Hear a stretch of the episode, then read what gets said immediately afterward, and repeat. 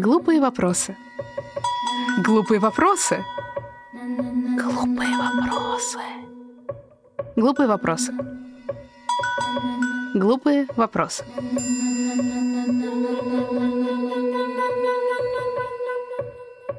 Глупые вопросы. Добрый день. Меня зовут Соня Дымшиц, я драматург, режиссер и театральный критик. Добро пожаловать на мою программу «Глупые вопросы». В ней я задаю драматургам Петербургской школы простые вопросы о драматургии. У нас в гостях драматург и сценарист Олеся Лихачева. Привет! Ужасно рада тебя видеть и слышать. Соня, привет! Тоже рада тебя видеть и слышать. Спасибо большое, что согласилась на сегодняшний разговор. Мне особенно радостно, что мы с тобой сегодня разговариваем, потому что у нас с тобой есть общая история. Мы с тобой вместе учились на одном курсе, параллельно учились быть драматургами. Если этому можно научиться, мы еще об этом поговорим. И мне ужасно радостно и здорово и приятно, что то, что ты делаешь, оно очень... Ну, я так пытаюсь следить за тем, что происходит. Оно развивается, оно получает какие-то совершенно разные формы. И я хотела с тобой сегодня об этом поговорить и задавать тебе всякие очень-очень глупые вопросы. Начать с моего первого любимого вопроса. Что для тебя... Ну вот, ты же считаешься драматургом, так? Так. А что значит быть драматургом? Попытаюсь на это ответить. Я думала над тем, что значит драматург, и долгое время стеснялась себя называть. Но сейчас я решила, да, что я драматург, и кто это, я решила так. Я определила для себя драматурга как э, такую машину э, по конвертации реальности. Вот есть же конвертеры, там, которые преобразовывают там файлы из одной системы в другую. А вот драматург это, по моему мнению, это такой человек, который наблюдает реальность в ее сложном аудиовизуальном коде и преобразует, э, пропуская через себя в э, буквы. Потом эти буквы видит режиссер и преобразовывает через свою систему сложное аудиовизуальное произведение под названием спектакль. Вот такая штука. А для тебя драматург — это именно человек, который работает на спектакль? То есть для тебя драматургический текст — то, что оказывается обязательно на сцене? Или ты можешь сказать, вот, типа, я написала текст, я закончила свою работу, я этим довольна. Если рассматривать так, что не все мои тексты оказывались на сцене, и большинство текстов я писала для себя, то, наверное, прежде всего первое это для себя пишется, но все-таки я совру, если скажу, что не хочу, чтобы это было поставлено на сцене. Но пишу я не для сцены, пишу для себя. Э, скорее так, я разделяю тексты, которые я пишу на заказ для сцены и которые пишутся для себя. Как-то так. А в чем разница? Ну, то есть, типа, есть какая-то принципиальная разница? Mm, ну, хотя бы начиная с того, что когда я пишу для себя, я сама, сама себе заказчик, сама себе вдохновитель. И вот, например, мою пьесу «Черную комедию Голиаф» я написала после того, как переболела ковидом и захотела себя развеселить комедией. Вот и написала для себя комедию. Вот. А когда, например, ко мне приходит заказчик и ну, говорит о, что он хотел бы, чтобы я написала на такую-то тему, я становлюсь на путь, ну как бы это все становится сложнее. Мне приходится э, присвоить его тему к себе и опять как бы писать для себя, но вместе с тем это под заказ. Ну какая-то такая история. Я, мне кажется, понимаю, о чем ты говоришь. У меня был какой-то опыт написания пьес под заказ. И там есть очень важный для меня момент, когда ты приходишь к заказчику и говоришь, слушай, ты вот там хотел то и то и то, а у нас тут э, хтонические богини и ритуальные жертвоприношения финально рисовались. В случае, когда такое происходит, ну, я очень грубо говорю, да, отталкиваясь от своего опыта. Если ты приносишь какую-то идею, которая заказчик тебе говорит, нет, для меня это не работает, а ты вот понимаешь, что типа пьеса может вот так сложиться, и только так ты вот вырастил какой-то образ, кто решает? Ты имеешь в виду должна ли я править как-то свою тему под заказчика или... Короче, смотри, если я пишу свою пьесу для себя, я, конечно же, хочу, чтобы ее целиком взял э, заказчик без изменений, ну, режиссер, например. Вот. А если я пишу пьесу конкретно для какого-то режиссера или конкретно для какого-то театра, там я, конечно, исполняю. Вот. Ну, мне повезло э, в том, что я работаю с единомышленниками, И в целом мы смотрим в одну сторону, и все корректировки, которые мы делали, вот, например, мы из последнего делали с Катей Шиховой, моей подругой режиссером, мы делали для МХТ Чехова, для лаборатории пьесу, и мы ругались в процессе, но это было были поиски общего, то есть мы ругались, мы не противоречили друг другу, мы все равно шли в одном направлении, вот. И мне в этом повезло. А если ты говоришь о том, что приходилось ли мне работать с режиссером, который бы меня ломал и заставлял пойти против себя, то у меня такого не было. А если бы пришлось, я бы, наверное, не знаю, не могу говорить об этом. Мне очень повезло, что мне не было такого. Вот были ссоры, больно, все равно мы как-то шли, шли в одном направлении. А если возникает ситуация, ну, довольно часто для современных драматургов, например, твоя пьеса попадает на читку, как ты относишься к интерпретациям? Я знаю драматургов, которые говорят, я написала свою пьесу, меня абсолютно не колышет, что будет дальше. У режиссера есть право на интерпретацию. Есть драматурги, которые говорят, что я там не могу переносить, вот они там неправильно что-то сделали, они что-то изменили. Даже не в смысле, может быть, текста, именно в смысле прочтения. Как ты относишься к тому, когда твой материал вот оказывается кем-то произнесен? Насколько у тебя, я не знаю, может быть, есть свое режиссерское видение внутреннее такое тайное, насколько ты как драматург вмешиваешься в... Ну, или там хочешь вмешаться в процесс. Да, я поняла. Хочу, очень сильно хочу вмешаться в процесс, но не вмешиваюсь. Наблюдаю с болью. Для меня э, все очень сильно важно. Я не отношусь к тем драматургам, которые отдали свой текст и согласились э, с как нас учили, да, автор мертв. Вот я не, я не мертвый автор, я живой, и я сижу в зале, и если актеры, которые часто бывают, ну, забывают текст, начинают интерпретировать, для меня, когда я что-то пишу, для меня очень важно само слово, порядок слов. И, например, если актер произнес там, чем меньше женщин мы любим, и он скажет вместо легче, он скажет больше, я буду просто сидеть и думать, боже, зрители увидели, зрители подумали, что драматург глупый или не тонкий, или это очень сильно болезненно. Я присутствую, э, ну, так по возможности, почти на, всех там читках или вот постановки, которые случаются. И для меня, конечно, тяжело и вместе с тем большое счастье. Но вот это каждый раз как будто на родах, как будто бы твоего ребенка кто-то рожает, и ты, и ты тоже все это переживаешь. В общем, для меня это такое кровавое. Вот мы, опять же, с моей подругой, режиссером Катей Шиховой, мы часто спорим. Э, как раз, а, вот я вспомнила твой вопрос по поводу интерпретации. Я ей, как раз режиссеру, задавала такой вопрос. Ну вот зачем вы перевираете, как бы меняете, там, интерпретируете пьесы современных драматургов? Лично для меня это непонятно. Вот, потому что зритель, он же, как правило, не знаком с этими пьесами, знакомится с ними непосредственно на читках там или непосредственно в постановке. И собственно, для него эта пьеса предстает вот здесь и сейчас, на сцене или в читке. А она, предположим, на бумаге абсолютно другая. И для меня, как автора, это опять же болезненно, э, что зритель читки или зритель спектакля подумает, что мой текст именно такой, каким его представил режиссер. Потому что если интерпретирует Чехова там или Островского, зритель, в принципе, знаком с этими текстами, понимает, что сейчас мы имеем дело там с какой-то режиссерской там фантазии на тему этой пьесы. Вот. Когда ну вот делают такое с современными авторами, для меня это немножко болезненно. вот. Мы с тобой сейчас э, очень как-то интересно и глубоко погрузились в вопрос интерпретации, да, вопрос э, того, какой пьесы может быть там в зависимости от заказчика или его отсутствия. А давай вернемся чуть-чуть больше к базам, к основам. А как ты вообще бы определила, что такое пьеса? Потому что это, ну вот, есть этот знаменитый анекдот, что Каледа говорит, что пьеса — это когда слева имя персонажа, потом двоеточие, потом фраза. Я помню, что у меня однокурсница на театроведческом говорила, я не знаю, как выглядит проза, я привыкла, что все значит, через столбик идет а если сказали проза это монолог. Но вот есть совершенно разные, да, определения, есть какие-то разные вариации. Как бы ты определила пьесы, которые ты пишешь, пьесы вообще, вот что это такое? Что отличает пьеса от другого рода литературы? Сложно сказать об этом. Вот нас с тобой учили, да, что пьеса — это текст, в котором есть начало, середина и конец. Вот у меня есть монопьеса. монопьеса — это пьеса для одного героя.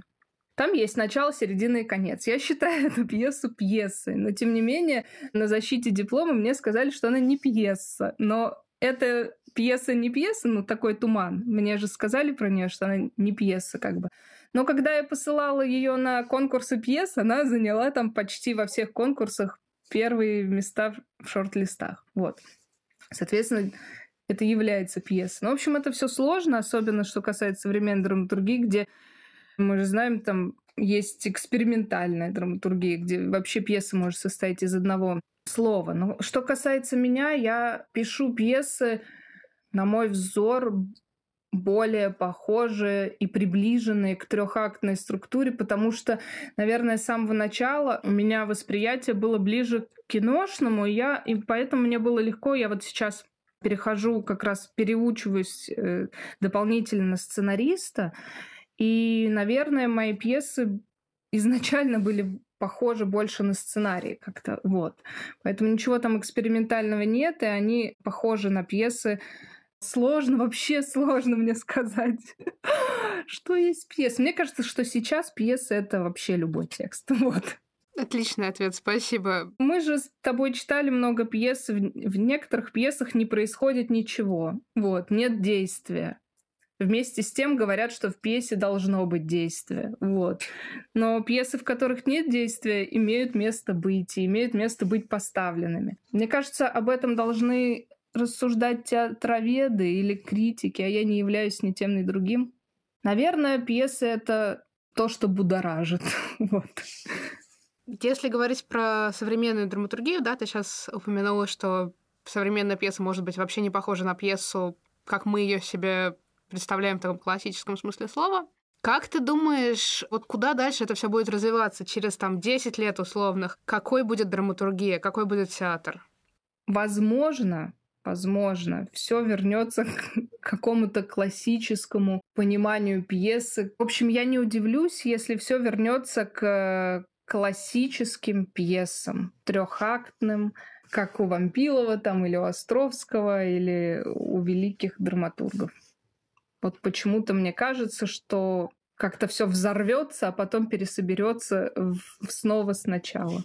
Это основано на том, что ты там сама пишешь, или читаешь, или смотришь, или это какая-то вот глубинная внутренняя интуиция? Интуиция, наверное, почему-то мне так кажется. Ты упомянула, что ты сейчас работаешь со сценариями в кино. А как бы ты определила разницу между сценаристом и драматургом? Те же буковки, те же двоеточия. В чем дело? В чем секрет? Ну вот сценаристом быть, я говорила об этом еще с другими драматургами, которые сейчас пытаются в сценарии. Сценаристом быть намного сложнее. Для сценариста и для сценариев большое значение имеет структура. Вот. Когда я была драматургом, ну я и сейчас драматург, когда я писала пьесы и читала пьесы своих коллег, я видела очень вольное обращение с текстом. Вот в драматургии много свободы. Вот. И когда я пишу пьесы, я могу писать их хоть в столбик, хоть задом наперед, хоть половина пьесы в стихах, э, остальное в прозе, половина в диалогах. А режиссер уже пусть интерпретирует, как это поставить. Э, э, в сценарии такого нельзя. Вот. Сценарий чуть ли не по минутам рассчитывается, где должна быть экспозиция, где первое там побуждающее действие и так далее, далее, далее. Ну, действительно, ну, по учебникам, если смотреть, то это рассчитывается прям по минутам. Так что, когда я пошла в сценарное мастерство, в сцен... на сценарные курсы, я столкнулась прям с какой-то армией, вот прям с жесткой такой структурой. И мне было очень сложно. Вот. Вот теперь на пьесах могу отдыхать. Ты сейчас говоришь, что ты училась отдельно сценарному мастерству, мы с тобой вместе учились драматургии. А как тебе кажется вообще, ну, то есть, да, ты говоришь, там, сценарию надо учиться, потому что там технология, там техника, но вот, например, драматургия. Есть такая присказка, что там драматургом, там, не знаю, режиссером, да, их не там. Типа невозможно научить быть режиссером, невозможно научить быть драматургом. А зачем тогда идти учиться? Спрашивает один э, дипломированный драматург другого дипломированного драматурга. Зачем учиться? Но вот я для себя это определила как э, инициацию. Вот э, знаешь, вот э, ездят на йоговские ретриты йоги, Для тех, кто не знает, э, все три года, что училась в Петербурге, ездила туда из Воронежа, не бросая свою работу в Воронеже. Каждую неделю в понедельник я садилась на самолет там или на поезд, ехала в Петербург, два дня училась интенсивно с утра до вечера, и потом возвращалась в свой город, работала, и так три года. Вот, и это своего рода для меня были ретриты к инициации. Для меня мастер мой Наталья Степановна Скороход. Вот рядом с ней я ощущала вот мне можно. Вот она разрешала. Вот она как фея. Вот просто она мне разрешила быть смелой. Вот. Писать что я хочу, писать, что у меня болит. Вот для меня это было окно в какую-то э, в смелость и, и в разрешение быть творцом. Вот я так это определила. Очень много я добрала из книг. И любые люди, в принципе, книг сейчас очень много, любые люди могут получать информацию, ну, такую структурную как бы из книг, но вот найти человека, рядом с которым он получит инициацию, это не так-то легко. Вот, и поэтому именно для этого и я благодарна, что это со мной случилось. Вот именно для этого я ездила, училась. Всегда нужен кто-то, кто подходит и такой, типа, разрешаю. Последний вопрос. Программа строится таким образом, что мы с тобой разговариваем, что-то обсуждаем, и потом идет отрывок из какой-то твоей пьесы, который дает какое-то представление слушателям о том, не только то, что ты думаешь про драматургию, да, но какую драматургию ты создаешь. Ты можешь сказать немножко про отрывок, который э, будет? Да, могу. Это отрывок из истории, которая называется «В самом расцвете сил». По крылатой фразе в названии можно догадаться, что где-то в тексте пролетает Карлсон, так и есть. Э, это история про то, как э, Карлсон вновь прилетел к уже взрослому малышу через годы, чтобы соблазнить его, как и раньше, на какие-то приключения. Он такой трикстер, который не оставляет своего малыша. Эта история является частью альманаха с такими же историями а, о знакомых нам книжных героев, только перенесенных в современные обстоятельства и про их приключения в этих современных уже обстоятельствах. Тогда мы на этом завершаем наш сегодняшний разговор. Спасибо тебе огромное за то, что уделила мне время. Спасибо. Очень получилось, на мой взгляд, интересно. Для меня вот этот какой-то внутренний цеховой взгляд человека, который активно работает в профессии, работает в ней с разных сторон. Это что-то невероятно занимательное. Очень приятно увидеть, услышать свою однокурсницу. А я продолжаю внимательно следить за твоими работами и уверена, что скоро возникнет что-нибудь очередное очень-очень интересное. Спасибо тебе, Соня. Было тоже очень приятно увидеть и услышать. Олеся Лихачева. В самом расцвете сил. Читают. Михаил Огарев, Артем Грусть, Соня Скобелева, Соня Дымшиц.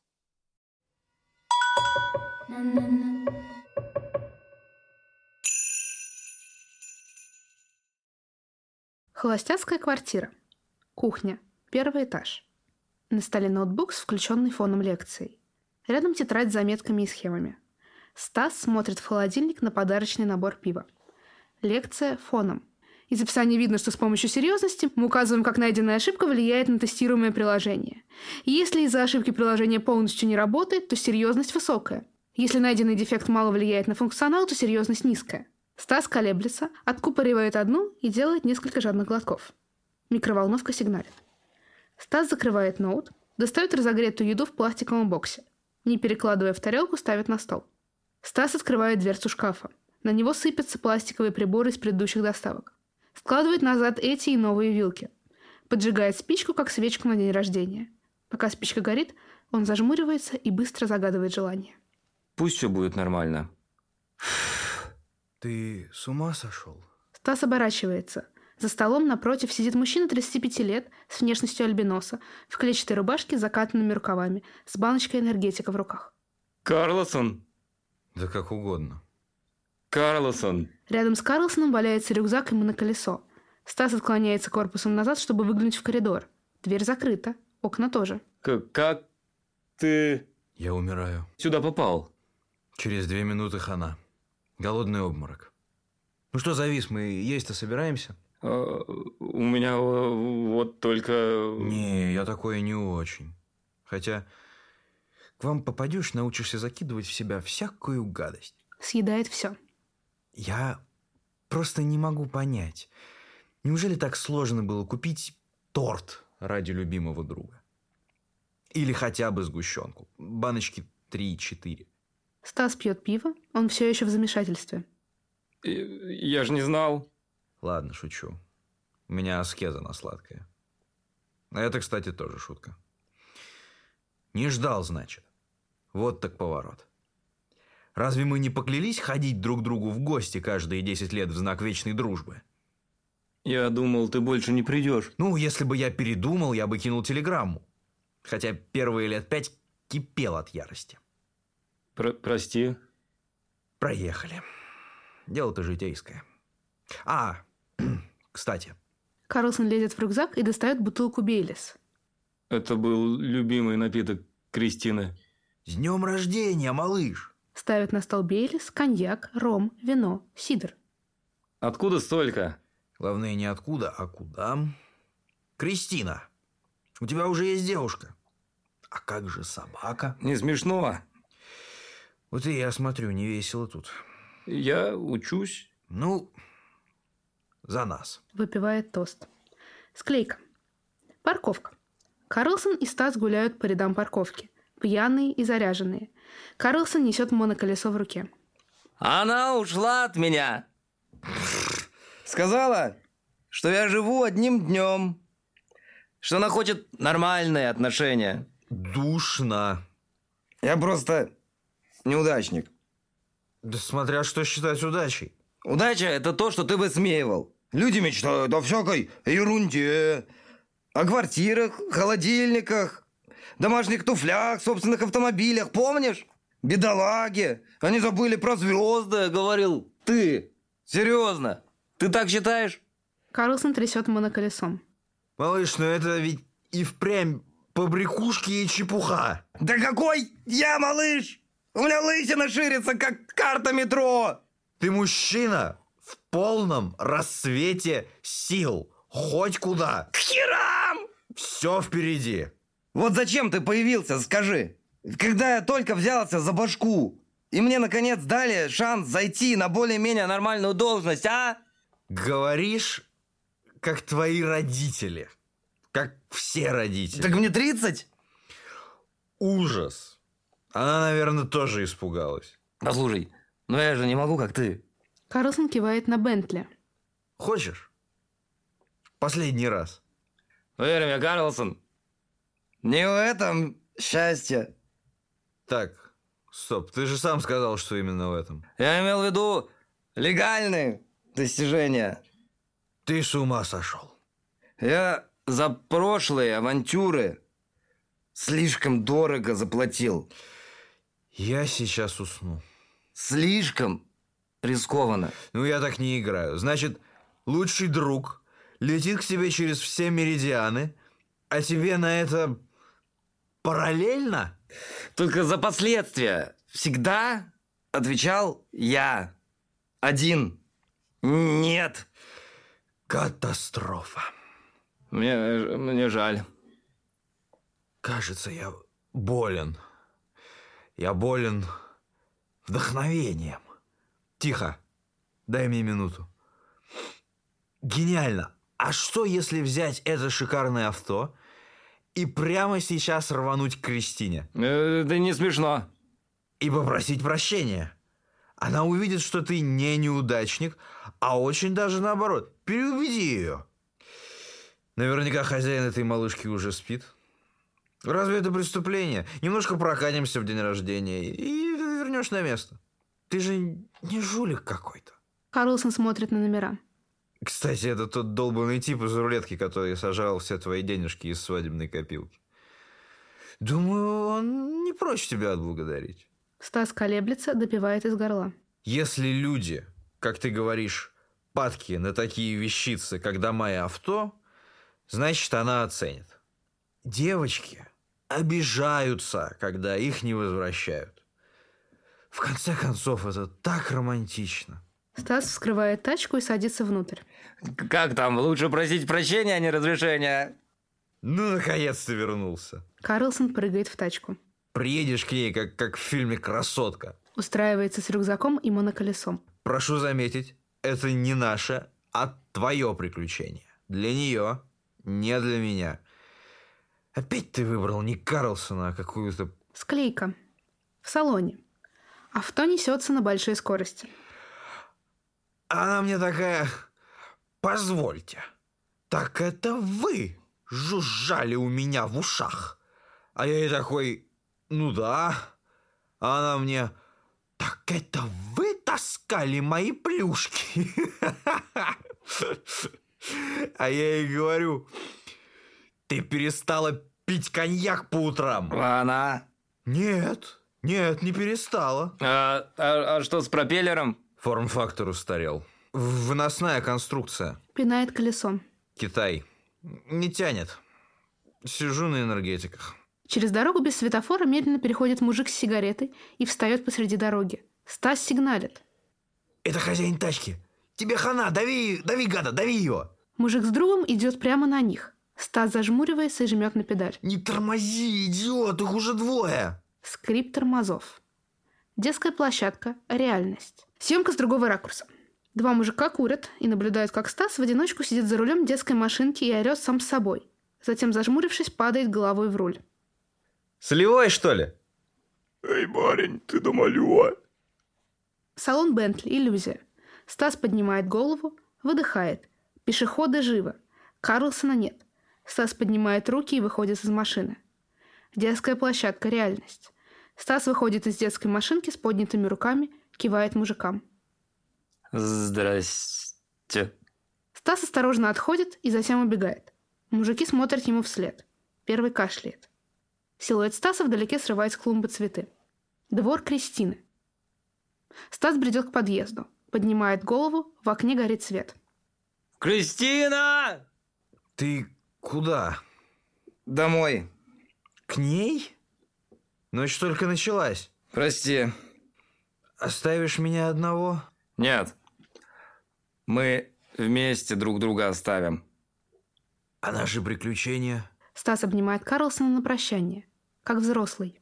Я в тебя верю. Квартира Кристины, коридор, кухня. У двери женская обувь и пальто. Стас осторожно разувается, Кристина выходит навстречу. Ты пришел, У меня все еще есть ключи. а у меня бардак. Стас протягивает цветы с клумбы. Крис! Я не поздравила тебя с днем рождения. И очень правильно меня отшить. Я был балбесом, но я вырос. Становится на колено и протягивает ей ладонь. Доверься. Прошу. Рискни. Кристина колеблется, затем гладит голову Стаса. Крыша. Стас и Кристина целуются на крыше. Двор качели. Карлсон смотрит на силуэты Стаса и Кристины и улыбается. Карлсон, ломая четвертую стену, подмигивая, в кадр. Скоро у них будет малыш.